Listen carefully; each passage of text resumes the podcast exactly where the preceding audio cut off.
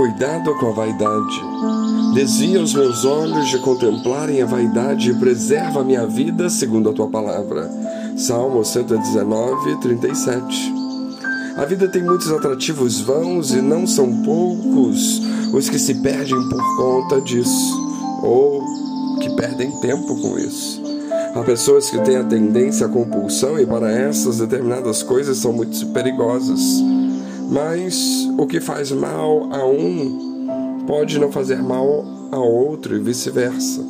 E é bem verdade que existem coisas e situações que fazem mal a todos, sem exceções.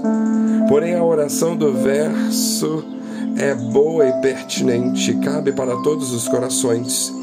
Sempre haverá alguma coisa na vida que pode nos atrapalhar ou embaraçar nossos caminhos em direção ao reino de Deus pois o ser humano é suscetível a se deixar levar pelos méritos mundanos e por sensações de todo tipo.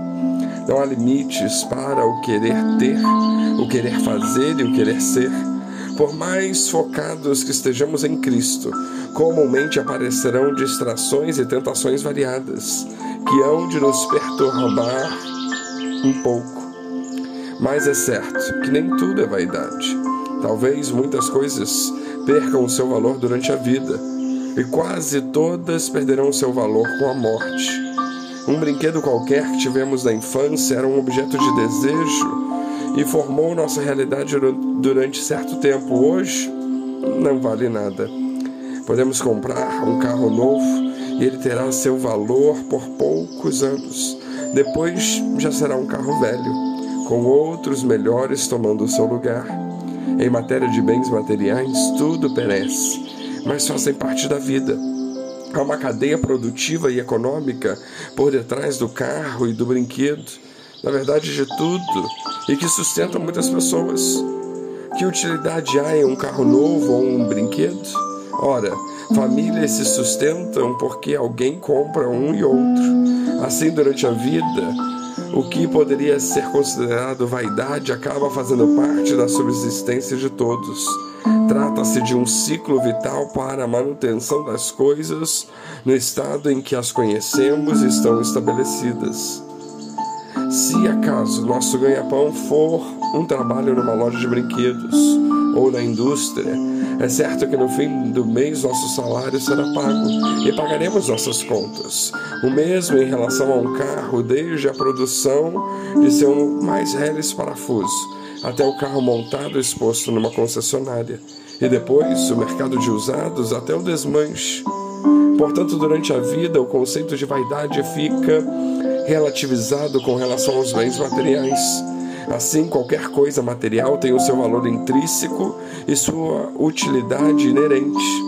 A vaidade nesse passo talvez esteja presente nas vantagens pessoais acima das posses, nas comparações e invejas e no estado de espírito das pessoas, na insatisfação crônica, no egoísmo e nas pelejas sem sentido o consumismo exacerbado e as acumulações compulsivas são mais doenças, talvez, do que vaidade.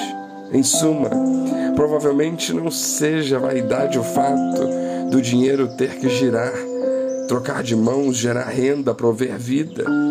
Isso só acontece com produção, comércio, trabalho, bens e serviços. Como podemos dizer então que o nosso almoço em um restaurante é vaidade? Ora, além do nosso sustento, com o dinheiro do nosso trabalho, o dono do restaurante lucra e paga o cozinheiro, o garçom, o pessoal da limpeza, os fornecedores. Todas as coisas, portanto, se prestam a algum fim útil, ainda que sejam transitórios.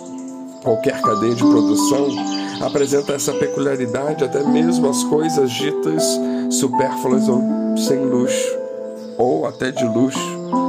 Em tudo, acharemos pessoas se sustentando a partir do que, porventura, puder ser posto em análise sob esse ângulo. Outras vaidades poderiam ser elencadas como estudar demais, a busca frenética pelo enriquecimento, fama e títulos, dentre outras. Todos os excessos são condenáveis. Tudo tem limite, cada um tem os seus e tudo acaba será vaidade tudo aquilo que for utilizado ou vivido com e por vaidade, sem o Espírito certo. De tudo que temos, a verdade é que nada é nosso. A vida nos emprestou. Somos mordomos de Deus. Mas há tesouros que se guardam no coração. Estes não são vaidade jamais. Logo, a vida deve ser bem vivida sim, mas com reserva, as reservas do reino de Deus, além de ética e integridade. Por isso, talvez, o salmista intentasse que fosse nossa a sua oração. Desvia os meus olhos de contemplarem a vaidade. Preserva a minha vida, segundo a tua palavra. Que Deus nos abençoe.